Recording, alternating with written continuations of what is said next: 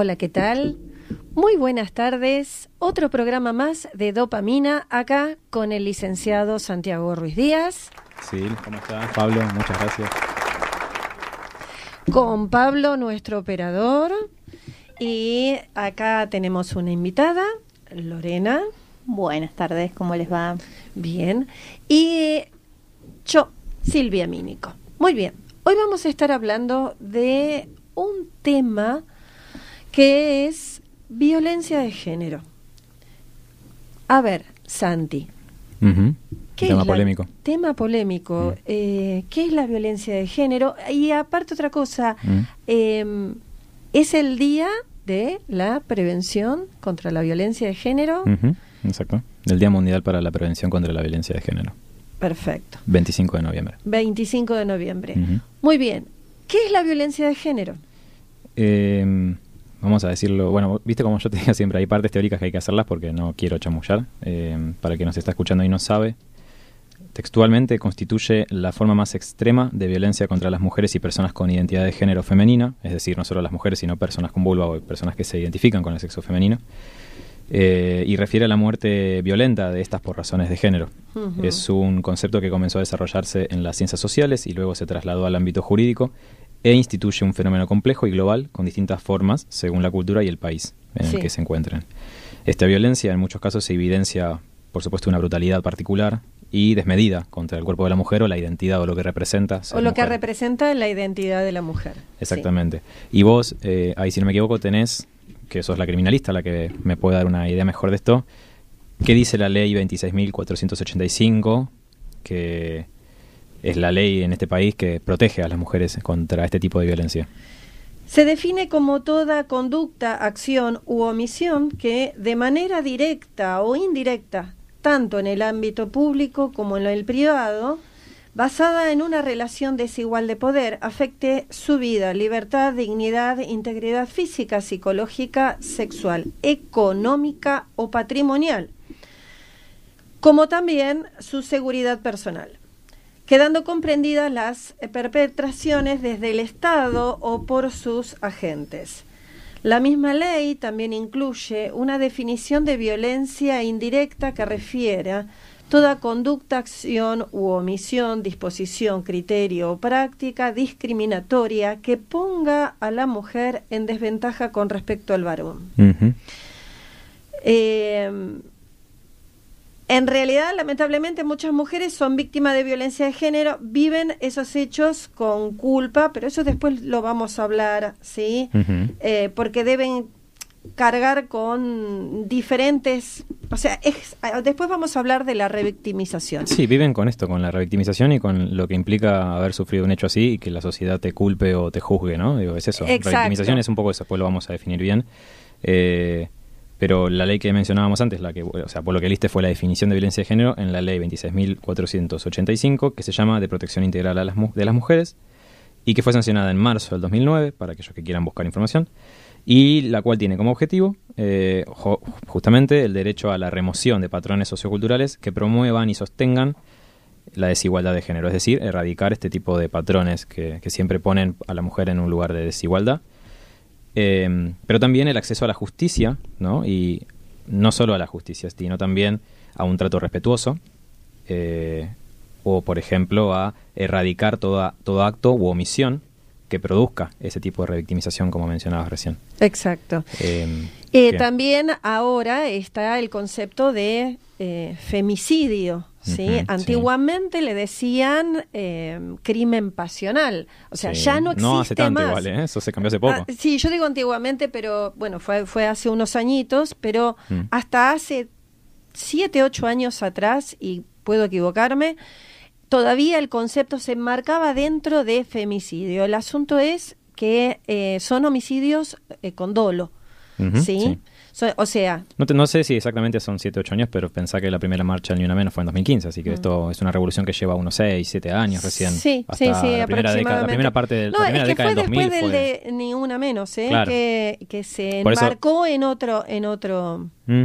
Por eso digo que la primera década del 2000 estuvo enmarcada en estos tipos de crímenes pasionales donde los medios hacían uso, un, de, un mal uso de ese concepto y en qué lugar dejábamos a las mujeres, ¿no? Exacto. Y acá vamos cuando hablemos de mujeres vamos a estar hablando siempre de identidades también femeninas. Hablo de mujeres en general, mujeres e identidades femeninas, para no estar aclarando todo el tiempo, pero que quede claro que no son solamente mujeres y o sea, mujeres que nacieron con vulva y son mujeres cisgénero, sino también identidades femeninas trans. Exacto.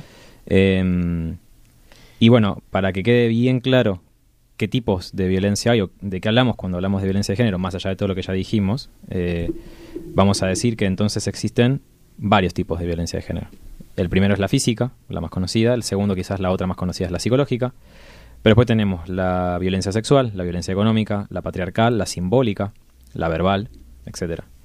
Y luego tenemos lo que según la ley se llaman modalidades, que no son solo los tipos, sino las modos de ejercer esa violencia. Y tenemos la doméstica, es decir, dentro del, ámbito doméstico, entre comillas, la casa. Sí, sí, la casa, la casa. Institucional, laboral, contra la libertad reproductiva, es decir, cuando obligamos a una mujer a ser madre, por ejemplo, a nivel discursivo o a nivel también familiar. Obstétrica y mediática. Y esta última quizás es la que, de la que usan tanto los medios, ¿no? La que abusan, en realidad no usan. Em, ¿Qué datos existen en el país con respecto a esto? Mira, ¿Qué podemos hablar cuando hablamos de datos? Cuando empecé a buscar sobre esto para hoy, te traje algo muy puntual. Te voy a tirar un par de datos para que quede claro. Después el que lo quiere buscar lo puede buscar. Googleando y poniendo Registro Único de Casos de Violencia contra las Mujeres, o RUCBM, realizado por el INDEC. Es decir, pones eso más el INDEC y en Google te va a saltar este informe, que es un PDF que lo pueden descargar. Perfecto. Del cual va del 2013 al 2018 y data de distintos casos de violencia contra las mujeres y adolescentes mayores de 14 años eh, y todas las modalidades y datos que se pudieron registrar de no solo las denuncias, sino también los asesoramientos que se hicieron por teléfono, etcétera. Bueno, de todos esos casos que se tomaron, el total fueron 576.360 en estos cinco años, del 2013 al 2018. Eh, y de ese total, el 42,6% de los casos corresponde a la búsqueda de asesoramiento, no a las denuncias. Sí, después las denuncias comprenden el 27,4%, las denuncias policiales. las judiciales el 21% y en menor proporción las llamadas de emergencia, por ejemplo la 911, el 4,7%. Después lo que te traje es el, tema de la edad, ¿no? Por ejemplo, los, digo, los casos de, de estos 500.000 casos, mujeres entre 18 y 31 años son como el, la población más grande, que ocupa el 66,6%. Y después, en cuanto a la edad del agresor, eh, tenemos información que data de que el 57,6% de los casos implicaba, eh, digamos, a ver, para que se entienda, de ese 56,6% de los datos que tenemos de los agresores, el 60% tenía entre 20 y 39. Sí. Y el 20,6 40 y 49, es decir, la mayoría o 6 de cada 10 tienen entre 20 y 39, son jóvenes. Sí. Lo que significa que estamos hablando de una, una población a la que hay que atender urgente porque no son tipos que se quedan en el pasado, son pendejos, que no tuvieron claramente una educación a la altura. O que están muy mal de la cabeza, vamos a decirlo así. También. Después, en cuanto al vínculo del agresor, y esto se sabe mucho, lo decimos todo el tiempo cuando hablamos de violencia de género, es dentro de la casa, o decimos que es con el vínculo más directo que tienen. ¿Por qué? Porque de esos 500.000 casos, el 67,6% eh, de los datos que se obtuvieron, es decir, de esos 500.000, solo el 67,6% se puede obtener datos de la, del vínculo con la pareja. Y de ese 67%, el 82% es un vínculo de pareja. ¿no? Entonces, prácticamente todos, casi 8 de cada 10, tenían un novio que, o una pareja que, ejercía Exactamente. Y la expareja el 39,1%. Digo, pues muchas veces se piensa que, ah, porque el ex es el más violento. No, no. Incluso el que nosotros llamamos mi novio o mi pareja puede ser violento. Sí, sí, por supuesto. Y está enmarcado dentro de cuestiones eh, penales, eso, porque se agrava con el vínculo. Exacto, exactamente. Y por último, de estos 570.000 casos, 242.000, más o menos la mitad, son adolescentes y mujeres mayores de 14. Y de este total, 196.000, lo que debe ser como el 80%, eh, realizaron una única denuncia o consulta, mientras que 571 mujeres hicieron más de 10. Es decir, pasamos de una sola denuncia en 196.000 casos a 10 denuncias o más en 570. Digo, son 570 historias de personas que se cansaron de denunciar y no, no obtuvieron respuesta. No son dos las que, porque viste después decimos, esto se escucha mucho, ¿no? Eh, hay carteles por todos lados que dicen que el acoso existe y que no estás loca. Exacto. Bueno, ahí tenemos 570, y estos son los datos oficiales. Después, cuántas cosas no se saben y no se registran, no se denuncian, ¿no? Ahora, ¿qué respuesta le estamos dando a nivel judicial y a nivel social a una mujer que... a 570 mujeres que denunciaron 10 veces y nadie les dio respuesta? Sí, eh, lo primero que se tiene que decir que más allá de los datos eh, tienen que denunciar y tienen que ir a la y después vamos a decirle a dónde tienen que ir, a dónde tienen que recurrir, pero sobre todo a las fiscalías, sí, que se acerquen a las fiscalías. Todavía estamos en carretilla y necesitaríamos una policía judicial, pero bueno, eh, estamos en carretilla, entonces es importante acercarse a las, a las fiscalías. ¿Y vos cómo, cómo denominarías o cómo definirías a la revictimización, la que mencionamos antes? Mira, nosotros hablamos justamente, dimos un, hablamos del contexto. La revictimización es justamente esto, cuando uno va y hace una denuncia y te miran y te dicen quizás, ¿y vos qué hiciste para... Exacto. Hubo, un caso en la televisión bastante famoso de una persona que dice, ¿y vos qué le hiciste para que te pegue? Bueno. Eh, eso es revictimizar a la víctima. Sí, sí, te busqué la definición y es exactamente lo que dijiste. Es para que quieren, si quieren la definición exacta, es... Eh, el proceso mediante el cual se produce un sufrimiento añadido por parte de instituciones o profesionales encargados de prestar atención a la víctima. Es decir, el que te tiene que ayudar te está culpabilizando, te está juzgando, etc. Eh, y si bien estos tiempos cambian, obviamente, eh, ya existen protocolos y no siempre se respetan, todavía se sigue rectimizando al que denuncia, o a la, en este caso a la que denuncia, eh, como decías vos, haciéndolo sentir culpable, ¿no? Y, en este caso creo que por, e, en ese sentido es que vino la ley Micaela a hacer una especie de de, advertencia y de coto y de parate y te en resumen te traje lo que es la ley Micaela para que no, quienes no sepan. Y los principios de esta ley establecen la capacitación obligatoria de género y violencia, eh, violencia de género para todas las personas que se desempeñan en la función pública, ya sea en poderes ejecutivos, legislativos o judiciales. Es decir, para todos por igual, digo, jueces, políticos, a educarse. En las universidades también. También. El Ministerio Público Fiscal eh, de, la ciudad da cursos online. Eh, si entran, pueden. Gratuitos, ¿no? Gratuitos, eh, que lo puede hacer cualquier ciudadano, cualquiera de cualquier edad. Así que los invito porque no viene mal que uno no tiene que ser criminalista o psicólogo o juez, o, juez mm. para hacer un curso. Todos tienen que capacitarse y saber, porque es como que nos abre los ojos y decís, bueno, a ver, eh, esto es así o así tiene que ser. Bien, ahora, eh, acá nos acompaña Lore, te agradezco que estés acá con nosotros porque nos vas a dar un testimonio. Vos sufriste en, en una época violencia de género. Sí, sufrí por parte de una ex, pareja. Entonces, lo que, lo que me gustaría preguntar, ¿no?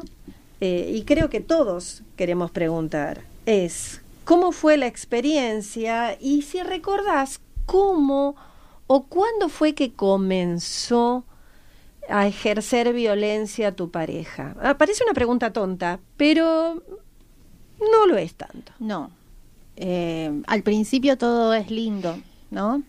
O quizás hay algunos indicadores que uno no les da bola porque estás como en el, en el inicio de la relación y como en, en, el estado de, de, romance, qué sé yo. Sí, los primeros seis meses. Los primeros meses, pensás, por ahí soy una perseguida, qué sé yo. Em, y fue de a poco, fue bastante gradual, digamos, ¿no? En mi caso. El primer año quizás no, no, no, no hubo, no lo sentía, no me daba cuenta hasta que empezó a ir en escalada. Y cuando me quise dar cuenta ya no podía salir, no me mm. podía separar. Y decime, ¿qué emociones tenías vos en ese momento? ¿Qué es lo que vos sentías o qué, cuál era tu manera de intelectualizar lo que estaba sucediendo? Eh, mira, habiendo hecho terapia mucho tiempo después, eh, pude darme cuenta, primero, para responder la pregunta de qué emociones sentía, bueno, mucha culpa, ¿no? Mm, mm. Por lo general, el violento siempre te culpabiliza y yo soy la culpable de todo y, por tu culpa me puse así como me puse como loco, ¿no? Mm. Em, y después hubo algo que mi psicóloga me dijo en su momento y, que acá el licenciado me va a saber, eh, algo así como que me escindí de alguna forma, ¿no? Sí. Entonces, para no volverme loca, yo necesitaba trabajar, necesitaba tener, hacer mi vida y estaba en una situación límite, tan límite, en la cual si yo no negaba la realidad que me estaba pasando, no sé, que podía llegar a Claro, descindir es eso, es eh, empezar a distorsionar la realidad o cómo la interpretamos. Claro, entonces eh, empecé a, esperar que cambie y no cambiaba. Para la gente que nos está escuchando, eh, es el típico y no es la manera de que tiene de querer y no es tiene un carácter fuerte. en mi caso él tenía problemas psiquiátricos bueno, pero tiene problemas psiquiátricos, está enfermo. Eh, y, y, empecé a negar, empecé a negar, a minimizar, a minimizar siempre cada, cada cosa terrible que pasaba. A, empecé a, a, no contarle a la gente que me rodeaba, que eso es muy mm. típico de las personas que sufrimos, hemos sufrido violencia. Eh, no contarle a nadie, a mi familia, esconder los golpes, esconder los moretones. Eh, ¿Cuándo te diste, cuándo tomaste conciencia? Y pasaron un par de años, pasaron algunos años, terminé viviendo con él, porque siempre lo perdonaba. Hubo mucha gente a mi alrededor, tuve una amiga, Barbie, que si escucha, seguramente va a escuchar este programa, ella me, bancó muchísimo, terminé viviendo en su casa porque no quería ir a mi casa, porque mis viejos, no quería que mis viejos me vean con los golpes, toda llena de moretones. Y finalmente cuando pude lograr conseguir un trabajo, cuando pude lograr alquilar un departamento y como decir ese logro mío, volví a comunicarme con él porque el, el, ciclo ese tóxico y terrible es imposible a no ser que realmente uno pida ayuda y ahí es donde es tan importante. Eso es lo que te iba a preguntar. Eh, si yo no pedía ayuda, yo no pedía ayuda, entonces era imposible que yo pudiera darme cuenta sola y volví de nuevo y entonces ahí viví, terminé viviendo con él y, terminé alejándome de toda la gente que me decía, nena, salí de ahí, eh, Lorena, date cuenta que no puede ser. ¿Quiénes te apoyaron? ¿Qué es lo que te apoyó? ¿Cuál fue el proceso para salir de esta situación? Mira, fue un proceso largo, lento y muy doloroso. Eh, los que siempre estuvieron ahí fueron mi familia. En un, en un primer momento cagándome, bueno, perdón por la expresión, cagándome a pedos, mm. eh, mi hermana agarrándolo a él diciéndole que, o sea, hasta que mi familia y mis amigos más cercanos, que hoy en día siguen siendo mis, mis amigas, amigos, entendieron que yo no me iba a dar cuenta. Entonces, lo que hicieron fue estar ahí. Bueno, si se cae, la atajamos. Por eso, por eso decimos que la amiga te cuenta es un poco violento a veces. Sí, sí, sí, sí, es un poco violento. Eh, eh, eh, estuvieron ahí y, bueno, yo levantaba el teléfono y si, y si yo los necesitaba, ellos estaban, pero también lo que empezó a pasar fue que la gente se empieza a alejar cuando se... A ver, no es que se empieza una, es la que sea, yo me alejé de las personas y fue muy difícil. Em, y cómo salí, es todo muy... Pasaron tantas cosas fue todo muy distor muy no sé no me, recuerdo que la relación se empezó como a, fue en escalada la violencia fue en escalada sí, la necesitaste apoyo psicológico fue en escalada. Necesité apoyo psicológico y lo tuve pero mucho tiempo después. Tuve una amiga que me acompañó a hacer una denuncia pero yo tenía miedo de denunciar y que le haga algo a mi familia o que me haga algo a mí entonces, por eso también a veces es muy difícil ir a denunciar porque tenés miedo de la represalia y vos realmente a esa persona que está ahí la ves gigante. Exacto, eso es lo que iba a decir. Vos sos la víctima vulnerable chiquitita, porque así es como una se siente cuando está en esa situación, muy pequeña, muy chiquitita y sin fuerza, y esa otra tiene todo el poder, porque uh, también una se lo da, ¿no?